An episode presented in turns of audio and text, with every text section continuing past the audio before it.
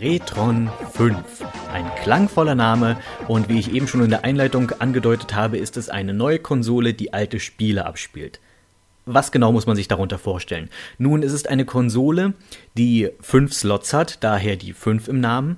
Und diese Konsole spielt ab NES und Famicom. Das sind also quasi europäische und amerikanische NES-Spiele plus die japanischen NES-Spiele, die unter dem Titel Famicom laufen. Das gleiche gilt für Super Nintendo. Es spielt PAL-Versionen ab, US-Versionen als auch Super Famicom, also japanische. Mega Drive und außerdem Game Boy, Game Boy Color und Game Boy Advance. Eine ganze Menge Systeme, die eine Konsole abspielen kann und alleine dafür ist es schon mal ein Blick wert, gerade für Leute, die, sage ich mal, nicht so viel Platz haben oder die keine der alten Retro-Konsolen haben. Natürlich ist es jetzt fraglich, hey, Paraba, du hast doch den ganzen Mist schon, wieso brauchst du jetzt nochmal eine Konsole, die das Ganze extra abspielt? Hm, dazu komme ich gleich. Ich habe einige Tests gemacht mit verschiedenen Spielen. Und der Retron 5 hat bis jetzt eigentlich so nahezu alles abgespielt, was ich ihm angeboten habe. Also es ist ja immer so eine Sache, gerade bei solchen Konsolen, die jetzt nicht offiziell von einer großen Firma kommen. Äh, da kann man natürlich fragen, okay, macht, nimmt er jetzt zum Beispiel nur an, die offiziell lizenziert sind von Nintendo? Nun, das habe ich getestet. Ich besitze im Grunde genommen nur ein wirkliches Bootleg-Spiel für Nintendo-Konsolen oder für die Konsolen, die der Retron 5 eben abspielt. Und das ist mein ähm, Legend of Zelda Oracle-Modul für Game Boy. Das ist ein Bootleg, auf dem beide Oracle-Spiele drauf sind. Ich bin kein großer Fan der Oracle-Spiele, daher war es ganz cool, dass ich das Ding gleich in einem Modul habe. So brauche ich nicht zwei rumliegen haben. Doch dieses Modul wird vom Retron 5 nicht erkannt, das kann ich nach wie vor nur mit meinem Game Boy abspielen, mit meinem Game Boy Advance bzw. Game Boy Color. Aber ich glaube, das ist verschmerzbar, dass die Konsole keine Bootlegs kann. Aber abgesehen von diesen Bootlegs liefen alle offiziellen Titel problemlos. Bei manchen musste ich halt nochmal reinpusten oder nochmal neu reinstecken, damit es richtig erkannt wurde, aber letzten Endes ging alles. Bei manchen Spielen, die mir auf dem NES Probleme machen, die zum Laufen zu kriegen, liefen mit dem Retron 5 sogar besser. Also zum Beispiel Kirby's Adventure für NES ähm, ist manchmal ein bisschen starkköpfig, wenn ich es auf dem alten Nintendo abspielen will. Mit dem Retron 5 ging das eigentlich relativ zügig, dass es das erkannt hat und dann konnte ich das auch spielen. Äh, umfangreichere Tests habe ich mit dem Super Nintendo gemacht und dort lief auch alles einwandfrei und zwar sowohl japanische als auch US-amerikanische und äh, PAL-Module liefen alle ziemlich gut. Bis auf eine Ausnahme im PAL-Bereich, das war mir vorher überhaupt nicht klar, das ist mir vorher noch nie aufgefallen, aber es gibt zwei verschiedene Arten von PAL-Modulen. Es gibt die ganz normalen und dann gibt es die mit dem Super FX-Chip. Ich weiß nicht, wie das bei den anderen Versionen aus Amerika und Japan gehandelt ist, diese Super FX-Chip.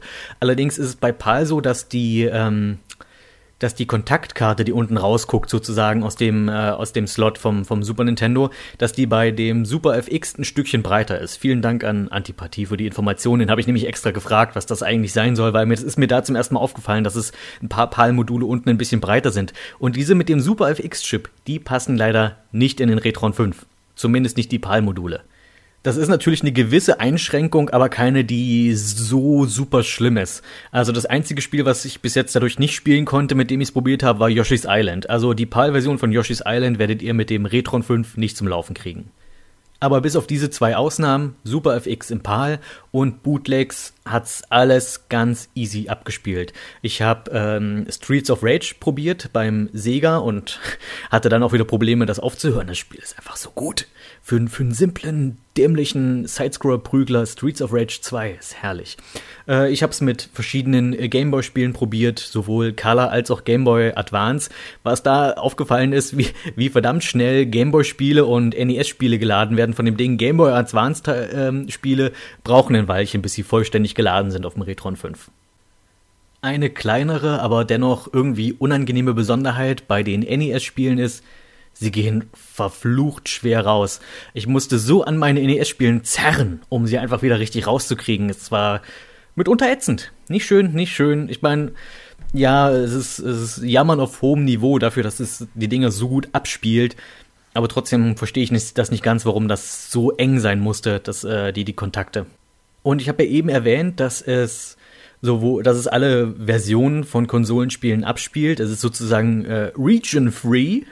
Ähm, und der Retron 5 wird in, ist, in, ist nicht nur region-free, was die Spiele angeht, sondern auch was seine Stromzufuhr angeht. Das heißt, wir reden jetzt auch noch einen Moment über das ganze Equipment, was mit dem Retron 5 kommt. Der Netzstecker ist ein Adapter, der für viele verschiedene Varianten von äh, Steckdosen ausgelegt ist. Das heißt, das Ding kann man an eine amerikanische Steckdose stecken, weil die sind anders geformt als die bei uns, als auch eine europäische und ist noch ein dritter dabei, der ich nicht weiß, bei dem ich nicht weiß, zu welcher Steckdose der gehört. Außerdem wird ein Retron 5 eigener Controller mitgeliefert, was ich ziemlich cool finde. Und der ist kabellos und er funktioniert mit allen Spielen ausgezeichnet, also mit allen Konsolen, sage ich mal. Funktioniert ziemlich gut. Das Layout ist natürlich immer ein bisschen anders, je nach Konsole. Aber insgesamt hat er super funktioniert. Er wird über USB aufgeladen, was auch sehr praktisch ist. Also ich muss keine Batterien reinstopfen oder sowas, sondern er wird über ein USB-Kabel aufgeladen. Das heißt, ihr könnt ihn am Laptop oder am Computer aufladen. Aber der Retron 5 hat auch noch einen extra kleinen, äh, hat auch noch einen extra Mini-USB-Anschluss, mit dem ihr den Controller auch direkt an der Konsole aufladen könnt, was super Service ist. Äh, von der Form her bin ich nicht so begeistert von dem Ding. Einerseits, weil er eckig ist und ich finde, eckige Controller ist. Ich, ich dachte, wir hätten das längst mal hinter uns gelassen. Bei mir, die NES-Controller waren eckig, weil man es da noch nicht besser wusste, aber ich dachte, spätestens seit dem Super Nintendo wissen wir, wie sich ein guter Controller in der Hand anfühlen muss. Das Ding hier ist wieder eckig und das ist irgendwie nicht so schön, liegt nicht so schön in der Hand. Auch hier wieder jammern auf hohem Niveau, ich weiß, aber ich wollte es nur erwähnen. Außerdem ist es ein bisschen seltsam, dass der Retron 5 Controller einen Analogstick hat, obwohl keines der Systeme was, was er unterstützt, jenen Analogstick-Controller hatte. Es sei denn, du hast einen Dritthersteller-Controller besorgt, aber Gamepads für Super Nintendo und Mega Drive hatten alle ein Steuerkreuz und keine Analogstick. Was dazu führen kann, dass ich den Eindruck hatte, dass bei manchen Spielen die Steuerung ein, klein, ein kleines bisschen schwammig war. Also speziell so bei Run-and-Gun-Spielen wie Super Probotector oder Turrican, da wäre mir ein Steuerkreuz lieber gewesen während es zum Beispiel bei Rollenspielen eigentlich keinen Unterschied gemacht hat, der Analogstick. Also Secret of Mana hat sich sogar recht gut gespielt mit dem, äh, mit dem Stick. Aber, und das ist einer der größten Clues am Retron 5 und eine der besten Ideen an dem ganzen Gerät, äh, du kannst deine alten Controller verwenden. Also du kannst einen Original NES, SNES, Mega Drive Controller anschließen und der Retron 5 erkennt die. Also er hat nochmal extra Anschlüsse, zwei paar, e zwei paar extra Anschlüsse pro Konsole. Mann, das war ein schwieriger Satz. Und äh, kannst, wie gesagt, du kannst deine alten Controller damit verwenden und das ist super. Ich liebe es. Also nichts gegen den Retron 5 Controller, der mitkommt. Ich ist ganz cool, dass es kabellos ist, aber es kann nicht mit dem SNES Controller mithalten. Die Dinger sind einfach perfekt. Das ist der Teil alte Technik, den ihr weiterverwenden könnt. Was allerdings nicht geht, sind eure alten 4 zu 3 Röhrenfernseher. Denn der Retron 5 läuft nur bei HDMI. Das heißt, nur moderne Fernsehgeräte werden unterstützt mit dem Ding. Mir persönlich kommt das sehr entgegen, denn ein HDMI-Bild ist einfach verdammt hübsch. 720p kann ich mich nicht beklagen. Und was mich sehr überrascht hat, ist, dass die Spiele, obwohl sie gar nicht für diese Auflösung ausgelegt waren, sehen die tatsächlich sehr gut aus. Ich lasse jetzt einfach mal nebenher ein paar Testaufnahmen von verschiedenen Konsolen laufen. Ihr braucht ihr euch nicht angucken. Ich, das hier ist wie gesagt weiterhin ein Audioformat. Ich mal nur als kleinen Service, wenn ihr wissen wollt, wie so eine Retron 5 Aufnahme über HDMI aussieht. Der Retron 5 kommt darüber hinaus mit allerlei, äh, sag ich mal, Grafik- oder Bildeinstellungen, mit denen ihr rumspielen könnt und mit denen ihr euer Spiel so darstellen könnt, wie ihr das gerne möchtet. Ich mag zum Beispiel die Funktion, dass man es auf 16 zu 9 strecken kann. Ich weiß, das ist nicht jedermanns Sache, aber es ist eben, ich, ich mag es, dass man die Möglichkeit hat, dass man es entweder original im 4 zu 3 oder, sag ich mal, für neuere Fernsehgeräte eben ausgelegt auf 16 zu 9, das Ganze ein bisschen breitzern. Und ich finde, bei den meisten Spielen sieht das gar nicht so schäbig aus. Es kommt nur darauf an, wenn ihr ein Spiel habt, was viel Schrift hat, das leidet manchmal ein bisschen unter dem Gestrecke, aber ansonsten so gerade Actionspiele, haut voll gut hin. Gleiches gilt für Bildfilter. Äh, der Retron 5 kommt mit einer ganzen Handvoll von Filtern, die ihr auf das Bild legen könnt. Ich glaube, fünf oder sechs verschiedene Stück. Ich habe eigentlich nur Verwendung für den ersten, für den, sag ich mal, geringsten Filter. Diese Bildfilter sind einfach nur da, um die pixeligen Kanten glatt zu bügeln, sie sozusagen weich zu zeichnen. Dadurch wird das Bild ein Tick matschiger, allerdings auch gleichzeitig, na, wie soll ich sagen, ein bisschen, na, einfach weicher insgesamt. Das Bild sieht ein bisschen mehr aus wie aus einem Guss, weil gerade alte Pixelspiele sehen nun mal eben aus wie alte Pixelspiele. Ich habe an sich nichts gegen Pixel, aber wenn ich schon über HDMI spiele auf einem großen, schönen Fernseher, dann ist es trotzdem ganz nett, wenn ich eben die hohen Auflösungen ein bisschen besser nutzen kann. Allerdings, ganz, ganz wichtig zu beachten ist, es kommt darauf an, wenn ihr diese Bildfilter verwendet, zumindest nach der Beobachtung, die ich gemacht habe, bei welcher Konsole ihr was anwendet. Zum Beispiel die 16-Bit-Konsolen, bei denen sieht es tatsächlich sehr gut aus, die Bildfilter. Äh, besonders Actionspiele wie Super Turrican, denen, denen bekommt das ziemlich gut, die Kanten ein bisschen weicher zu machen. Während zum Beispiel ein Spiel wie Soul Blazer, was ich auch nebenher aufgenommen habe, äh, das habe ich, da habe ich die erste, den ersten Dungeon, den ersten Abschnitt des Spiels komplett aufgezeichnet für später mal irgendwann Quintet Quintet. Das soll jetzt kein Teaser fürs Quintet Quintet sein. Äh, ich mache nur schon mal ein paar Aufnahmen, weil ich das dafür auf jeden Fall nutzen werde, weil HDMI Capture sieht halt einfach hübsch aus. Und nachdem ich das alles komplett gespielt hatte, mit Bildfilter und allem drum und dran, und ich habe es mir dann auf dem Computer nochmal in Ruhe angeguckt, äh, habe ich es alles weggeschmissen und habe nochmal neu angefangen. Das Problem ist bei Spielen, die Text haben und nicht wenig Text, sondern tatsächlich mehr, wo es ein bisschen mehr zu lesen gibt, da sieht der Bildfilter einfach schrecklich aus und verwäscht die Aufnahmen total. Also es, äh, da, da, da ziehe ich dann doch die, die pixeligen Aufnahmen deutlich vor. Während zum Beispiel, wie gesagt, Turrican und Actionspiele in erster Linie davon tatsächlich sehr profitieren. Außerdem die Konsolen, die nicht 16-Bit sind, wie das NES und die alten Gameboy-Sachen.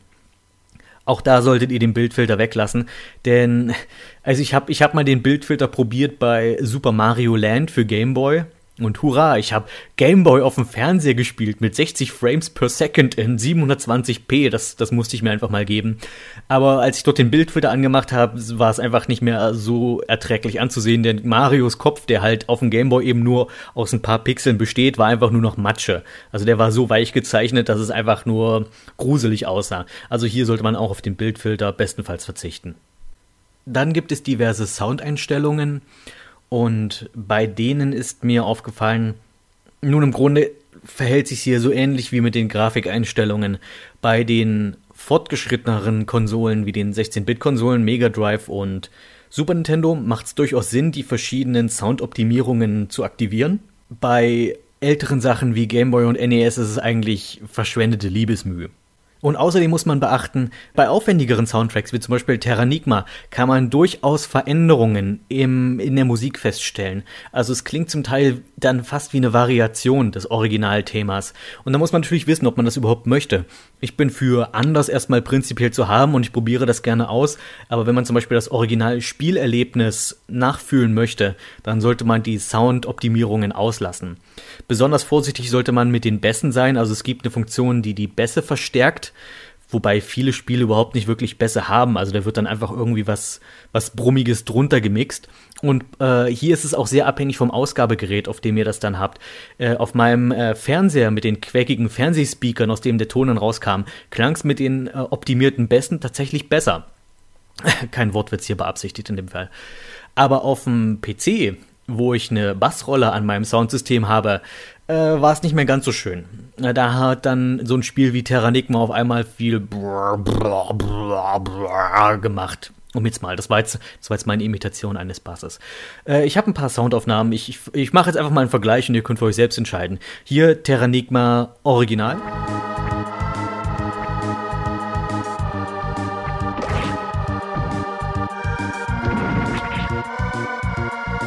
Und hier Terranigma mit Soundoptimierung und Bässen.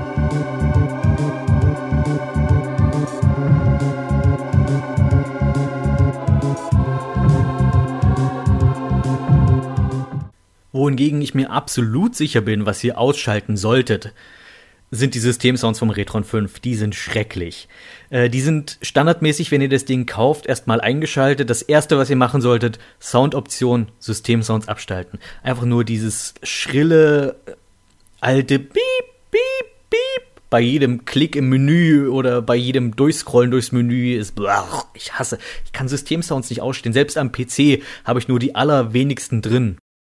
Es gibt die Funktion von automatischen Save States und automatischem Laden beim Beenden und Starten eines Spiels. Auch das ist einstellbar, ob man das haben möchte oder nicht. Das ist bei mir auch sehr spielabhängig. Zum Beispiel ist es für mich okay bei einem Spiel wie Soul Blazer oder solchen oder Terranigma, dass dort der, dass dort quasi beim Beenden ein Autosave gemacht wird, ein Save State und der, sobald ich das Spiel reinstecke, automatisch geladen wird. Während es zum Beispiel für mich keinen Sinn hat, das bei Actionspielen zu machen, die man meistens ja normalerweise von vorne spielt. Das sind so die wesentlichen Beobachtungen zum Retron 5, die ich gemacht habe. Preislich, wie viel ihr dafür bezahlen müsst, kommt darauf an, wo ihr es kauft. Ich habe meins auf eBay ersteigert für 170 Euro. Der Sofortkauf war um einiges teurer. Ich habe es aber auch dann später, als ich mich noch mal ein bisschen umgeschaut habe, auch noch billiger an anderen Stellen gesehen. Aber ich glaube, so das absolute Minimum sind 150 Euro plus Versand und dann aufwärts bis 200 Euro hoch. So in dem Preisbereich liegt das Ganze. Dafür, dass man allerdings sozusagen fünf Konsolen kriegt in dem Sinne mit einem guten Controller und mit äh, HDMI-Anschluss, ist der Preis durchaus okay. Es ist sogar recht preiswert, würde ich fast sagen. Die Vorteile des Ganzen sind natürlich, dass es platzsparend ist. Man hat nicht so viele Konsolen rumstehen. Ich meine, ich lasse meine trotzdem rumstehen, einfach weil es cool ist. Aber wenn ihr jetzt wenig Platz habt und gerade gerade euch der Kabelsalat so nervt, wenn man viele Konsolen aufgebaut hat, ist so ein Retron 5 eine gute Alternative. Es liefert gutes Bild und guten Sound, der sich auch noch je nach Belieben einstellen lässt. Und es ist für neuere TV-Geräte eben gut geeignet.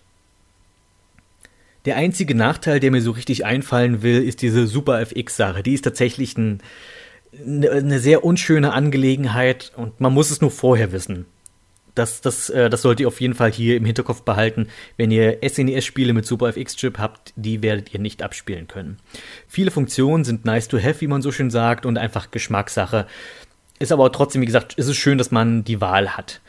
Insgesamt ist es eine Empfehlung von mir, der Retron 5. Und ich hoffe, das versteht ihr jetzt hier nicht als Werbevideo, sondern ich wollte einfach nur ein bisschen meine Erfahrungen aus dem äh, Bereich moderner Retro-Hardware mit euch teilen. Schloss Dacula. Jahrhundertelang der Stammsitz eines abscheulichen Geschlechts verruchter Vampirenten. Die Grafen Dacula. Nach der Legende kann man dieses blutsaugerische Geflügel vernichten mit einem Flock durchs Herz oder durch helles Tageslicht. Aber sie können ins Leben zurückkehren durch ein geheimes Ritual alle hundert Jahre, wenn der Mond im achten Haus des Wassermanns steht. Fledermausflügeln das Blut? Ich bring's gleich. Die letzte Wiederbelebung verlief nicht ganz nach Plan. Oh. Ah, vermisst ihr auch die Zeiten, in denen es in Intros noch um den Inhalt der Serie ging, statt wie in den typischen Anime-Openings um alles Mögliche, nur nichts, was relevant wäre? Aber davon ab, Graf Dacula, eine meiner Lieblingsserien als Kind, sowohl im TV als auch in der Hörspielfassung. Wie das Intro schon erwähnte, handeln die Geschichten von dem Vampir Dacula, der in Anspielung auf die Dracula-Filme mit Christopher Lee mittels Blutritual in die Welt der Lebenden zurückkehrt.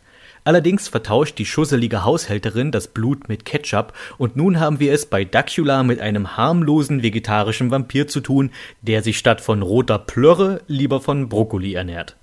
Der Graf ist zwar kein Bösewicht, jedoch auch kein wirklicher Held. Sein Charakter ist extrem egozentrisch und der Antrieb für nahezu all seine Abenteuer sind die Suche nach Ruhm und Reichtum.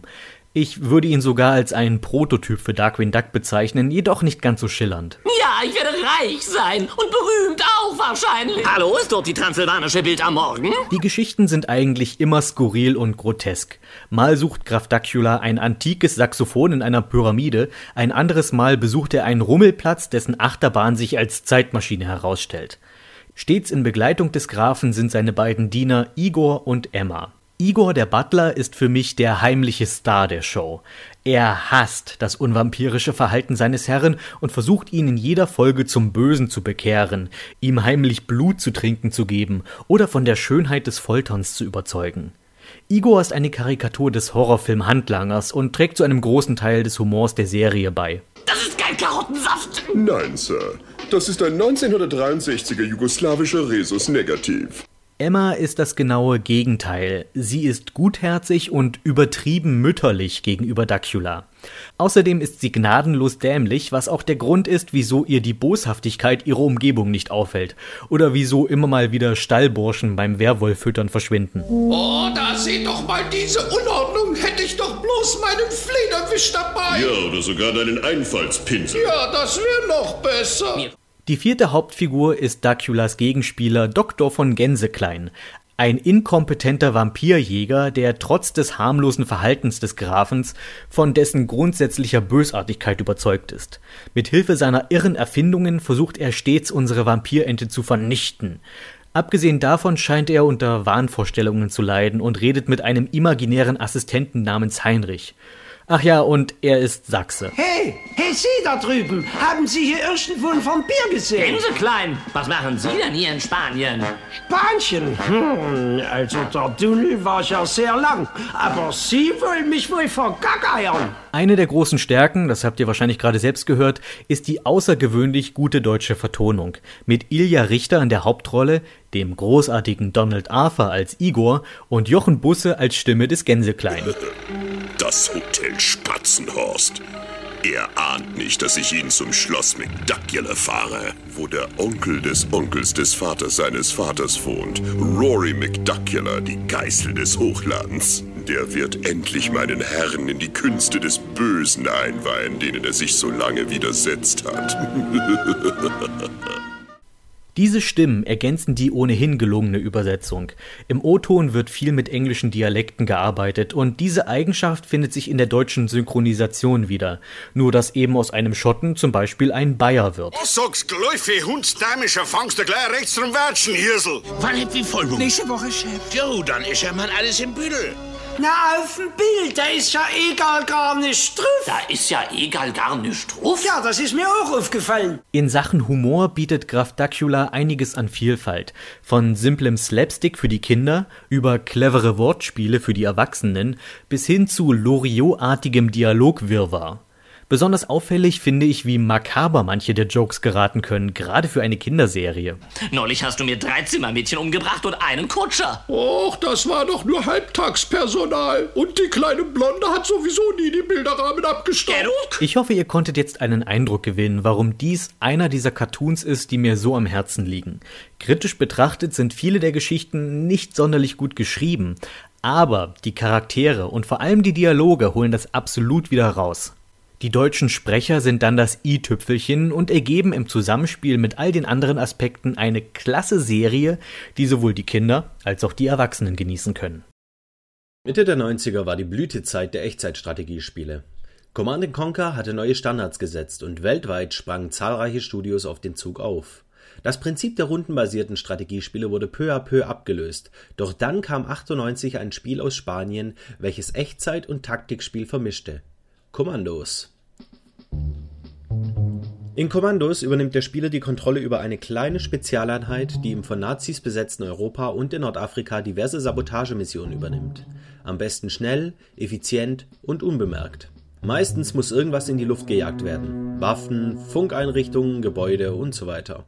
Doch um das zu erreichen, gilt es massenhaft Nazis außer Gefecht zu setzen. Dafür stehen dem Spieler ein Green Beret, ein Scharfschütze, ein Marine, ein Sprengstoffexperte, ein Fahrer sowie ein Spion zur Verfügung. Jede Einheit hat ihre eigenen Spezialfertigkeiten, sowie Stärken und Schwächen. Der Spion kann sich zum Beispiel als Offizier verkleiden und unbemerkt eine Basis infiltrieren. Der Marine kann tauchen und Boote über Flüsse steuern, während der Green Beret ein Meister mit Messer und Faust ist. In 20 Missionen bewegt man sich langsam gegen Ziel vor und vermeidet nach Möglichkeit Kontakt mit den Sichtkegeln der Gegner, die etwas unruhige Finger haben. Das Spiel als Strategiespiel zu bezeichnen wäre vielleicht etwas viel gesagt. Es ist eher ein Taktikspiel. Man muss keine große Strategie anfertigen. Vielmehr muss man sich schrittweise ans Ziel tasten und dabei immer Lösungen für einzelne Probleme finden. Man muss eine Brücke passieren, vor der ein Soldat in einem MG-Geschütz sitzt, während zwei Soldaten patrouillieren, lenke die Soldaten nacheinander ab, töte sie im Hinterhalt und schalte dann den MG-Schützen mit dem Scharfschützengewehr aus. So als Beispiel mal. Das macht aber den Reiz in Kommandos aus. Man beobachtet die gegnerischen Bewegungen und versucht die Schwachstelle zu finden und unter Verwendung der verschiedenen Fähigkeiten für seinen Vorteil zu nutzen. Der Schwierigkeitsgrad ist dabei so hoch, wie er niedrig ist. Okay, verdammt blöder Satz, aber spielt man das Spiel richtig, man versucht unentdeckt zu bleiben und guerillamäßig einen Gegner nach dem anderen aus dem Hinterhalt auszuschalten, dann wird schnell Frust aufkommen. Denn beim geringsten Sichtkegelkontakt kann schon der Alarm ausgelöst werden und die halbe Karte stürzt sich auf die Protagonisten. Andererseits kann man aber auch ziemlich fies grinden. Man versteckt sich hinter einer Ecke, lockt per Pistolenschuss die Gegner an und knallt sie nacheinander ab, während sie um die Ecke stürmen und nach dem Rechten zu sehen. Das funktioniert verdammt gut, frustriert aber wiederum auch, weil man nicht das Gefühl hat, etwas mit spielerischem Geschick durch gute gute Taktik oder Reaktion geschafft zu haben. Im Laufe des Spiels erhöht sich der Schwierigkeitsgrad dann aber doch und spätere Missionen sind deutlich schwerer zu knacken.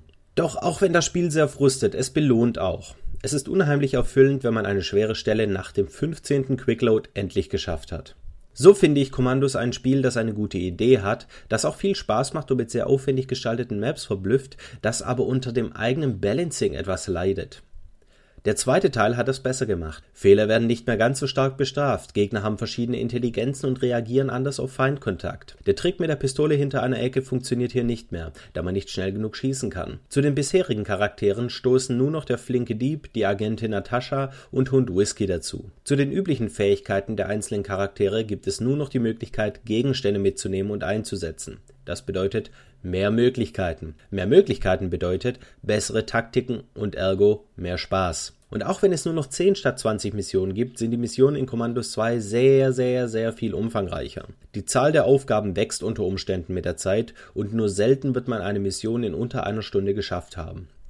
Außerdem kann man sich nur noch in Gebäuden und Tunnels fortbewegen. Commandos 2 übernimmt die Stärken des ersten Teils und baut neben einer besseren Grafik und einem schönen Soundtrack vor allem auf besseres Balancing und mehr strategischen Umfang. In Summe ist Commandos 2 in meinen Augen eines der herausragendsten Taktikspiele, das auch sehr gut gealtert ist und nach wie vor viel Spaß bringt. Später gab es noch einen dritten Teil und danach nochmal einen eher unrühmlichen Shooter-Nachfolger unter dem Namen Strike Force. Das Kommandos-Prinzip war sogar so erfolgreich, dass es später von einem anderen Studio in den Wilden Westen verlegt wurde, darüber dann aber mehr in einer anderen Zockerbude. Der Angry Video Game Nerd Film. Puh, wo fange ich an? Ich gehe davon aus, dass die meisten von euch wissen, wer der Angry Nerd ist und welche Bewandtnis er für die Videokultur im Internet, speziell den Bereich Gaming hatte. Ich selbst bin großer Fan von James Rolfe, also dem Mann hinter der dicken Brille, da ich viele seiner Arbeiten als sehr inspirierend empfinde. Doch wie sieht's aus, wenn er eine Kunstfigur aus ihrem 15 Minuten Videoformat reißt und in einen zweistündigen Kinofilm pumpt? Hm, ehrlich gesagt, der Film ist leider das, was ich befürchtet habe. Er ist weder Fisch noch Fleisch. Lasst mich kurz die Handlung zusammenfassen, dann erzähle ich euch, was ich meine. Der Nerd, der tatsächlich keinen Namen zu haben scheint, außer der Nerd, wird andauernd von seinen Fans belagert und angebettelt, endlich E.T. für Atari zu reviewen. Unser Held hat darauf jedoch überhaupt keine Lust und versteht nicht, warum seine Zuschauer so besessen davon sind. Und mal unter uns, wenn mir dieser kleine Einschub gestattet ist, ich verstehe es auch nicht. Jedenfalls schlussfolgert der Nerd, dass es an diesem alten Gerücht liegen müsse, Atari hätte all die nicht verkauften ET-Module auf einer Müllkippe irgendwo in Mexiko vergraben. Drum verlässt das Mit-30er Kellerkind seinen Keller und reist nach Zentralamerika, um diese Geschichte zu widerlegen und damit endlich die Nachfrage nach einer ET-Review zu killen. Dies führt natürlich zu einem wahnwitzigen Abenteuer mit Killerrobotern, Regierungsverschwörungen und den Theorien um Area 51. Das klingt prinzipiell nach keiner schlechten Idee für einen Film, hat aber leider einige Probleme, die dem Erlebnis einen faden Beigeschmack verleihen. Beispielsweise ist die Einbeziehung des Fankultes rund um den Nerd irgendwie deplatziert innerhalb dieser Welt, die der Film aufzubauen versucht. Wir als Zuschauer sollen den Nerd als eine echte Person in dieser Welt betrachten, aber es ist, als wüssten alle anderen Figuren, dass er nur ein fiktiver Charakter ist. Tut mir leid, aber das hier ist nicht Last Action Hero. Sowas könnte man in einem Film über den Mann James Rolfe thematisieren, aber doch nicht in einem über seine Rolle. Das ist wie als wüssten die Hauptcharaktere aus Wayne's World, dass sie Kultfiguren sind. Und dann ist da das Schauspiel vom Erfinder persönlich, das diese Problematik noch viel deutlicher erscheinen lässt. Keine Ahnung, ob es an dem Bruch mit dem ursprünglichen Review-Format liegt, aber ich hatte bei dem Film nie das Gefühl, dem Angry Video Game Nerd zuzusehen, sondern einfach nur James Rolfe, der versucht, bestmöglich in Character zu bleiben. Die anderen Charaktere sind an sich in Ordnung, auch wenn der Sidekick vom Nerd, ein Knabe namens Cooper, zuerst bei mir so einen Denzel-Reflex auslöste. So nach dem Motto, wer zur Hölle bist du? Dich kenne ich nicht aus der Originalvorlage. Müsste nicht Mike Matei diese Rolle haben? Aber dann dachte ich, will ich wirklich zwei Stunden lang Mike Matei auf meinem Bildschirm flimmern haben? Ah, Cooper ist schon in Ordnung. Die dritte im Streberbund ist die Quotenfrau, deren Rolle ich sogar sehr genoss. Sie ist die Verkörperung von einem der meistgehassten Internet-Klischees, dem sexy Gamer Girl, das eigentlich keine Ahnung hat, sondern ihre Reize dazu nutzt, um die Gunst und die Aufmerksamkeit von Sozialkrüppeln zu erlangen. Klingt, als müsste man sie hassen, aber wie gesagt, sie ist ein Klischee und der Film ist sich dessen bewusst und spielt entsprechend damit. Zum Beispiel, dass ihre Brille eigentlich nur Fensterglas ist und sie diese nur trägt, um nerdiger rüberzukommen. Daumen hoch von mir für diese Figur. Der Bösewicht zwang mich dagegen mehr zum Augenverdrehen. Er ist ein gutes Beispiel für zu viel over the top wollen und dabei scheitern. Es ist dasselbe, was ich schon oft über Trashfilme gesagt habe. Sie sind nur dann witzig, wenn der unfreiwillige Humor durch Unvermögen seitens der Macher zustande kommt.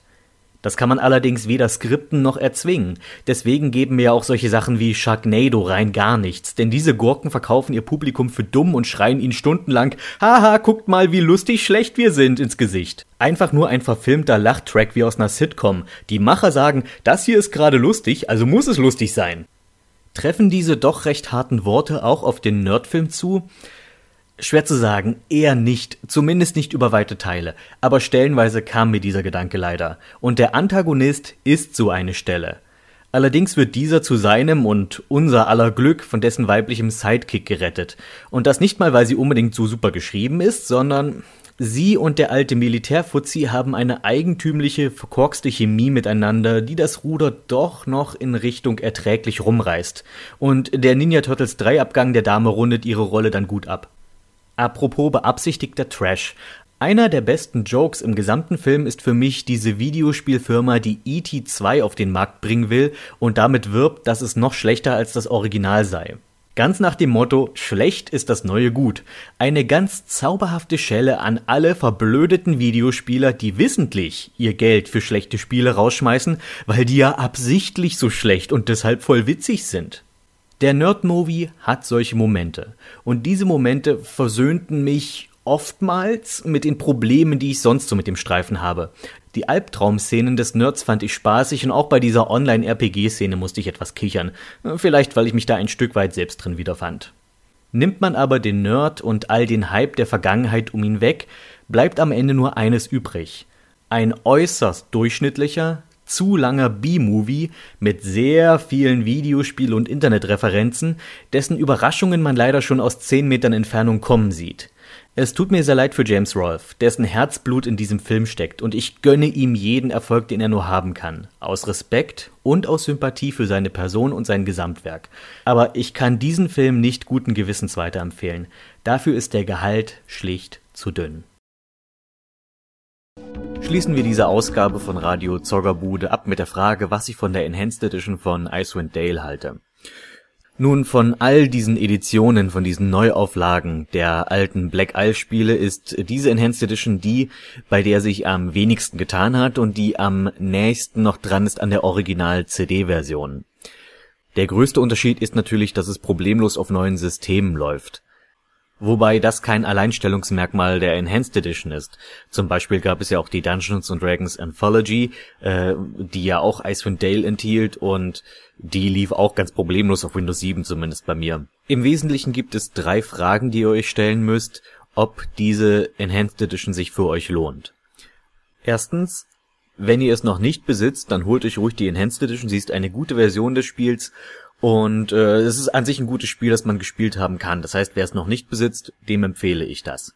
Zweitens, wollt ihr das Spiel im Multiplayer spielen, dann empfehle ich euch auch die Enhanced Edition, denn die äh, optimierten Multiplayer-Lobbys und Funktionen, die diese Enhanced Editionen von Baldur's Gate und Icewind Dale mit sich bringen, sind wirklich gut und funktionieren ausgezeichnet im Gegensatz zu dem ganzen äh, TCP-IP-Gewurschtel, was man bei den alten Versionen noch hatte. Die dritte Frage, Besitzt ihr das Spiel schon und ihr wollt es sowieso nur im Solo-Modus spielen, dann braucht ihr die Enhanced Edition nicht. Dafür bietet sie dann nicht genug Neues. Hier jetzt nun kurz ein paar Details, die mir aufgefallen sind, die anders sind im Gegensatz zur Originalversion. In den Spieloptionen lassen sich nun noch vereinzelte Regeln der dritten Edition von Dungeons Dragons zusätzlich einschalten, zum Beispiel, dass der Dieb immer hinterhältige Angriffe macht, wenn er einen Gegner flankiert. Das kam erst mit der dritten Edition dazu. Das war im Original Advanced Dungeons Dragons Regelwerk noch nicht so verankert. Das kann man ein- und ausschalten, wie man will. Es macht das Spiel natürlich um einiges leichter, wenn man das einschaltet und wo wir schon bei leichter sind. Äh, es gibt einen neuen leichten Schwierigkeitsgrad, der sich Story-Modus nennt. Warum auch immer. Es hat nichts mit der Story an sich zu tun, aber wenn man diesen Story-Modus in den Schwierigkeitseinstellungen benutzt, es ist im Wesentlichen in God-Modus. Also man ist unverwundbar und kann einfach so durchs Spiel laufen und sich alles angucken, wenn man Lust drauf hat, aber man kann nicht mehr verlieren bin mir nicht ganz sicher, wie ich das finden soll. Also ja, ich weiß, man muss es nicht verwenden, aber andererseits denke ich, man versaut sich schon irgendwie das Spielerlebnis, wenn man einfach nur alles wegmetzelt, ohne jemals irgendwie dafür arbeiten zu müssen, sozusagen. Außerdem waren gerade bei den Optionen, ist mir aufgefallen, äh, manche Textboxen, obwohl ich die deutsche Version hatte, noch auf Englisch. Was ein bisschen seltsam ist, aber ich denke, das wird noch behoben, sicherlich im Laufe der Zeit. Andererseits, es ist nicht wirklich schlimm, es ist mir nur aufgefallen, dass äh, manche Texte noch Englisch sind, obwohl ich es auf Deutsch gestellt hatte. Dafür, und das muss ich positiv hervorheben, sind alle deutschen Stimmen im Spiel. Okay, äh, Icewind Dale hat jetzt nicht die riesen Sprachausgabe, von daher ist das vielleicht jetzt nicht so beeindruckend wie bei Baldur's Gate und bei Baldur's Gate 2 warte ich ja noch drauf, dass dort irgendwann mal die deutschen Stimmen nachgeschoben kommen. Aber es ist trotzdem schön, dass man für seine eigenen Charaktere die ganzen Stimmen, die im Originalspiel drin waren, nehmen kann und dass alle NPCs noch ihre Stimmen haben. Hingegen wieder sehr negativ, muss ich hier anmerken. Man kann keine eigenen Stimmen mehr einfügen, wie im Originalspiel.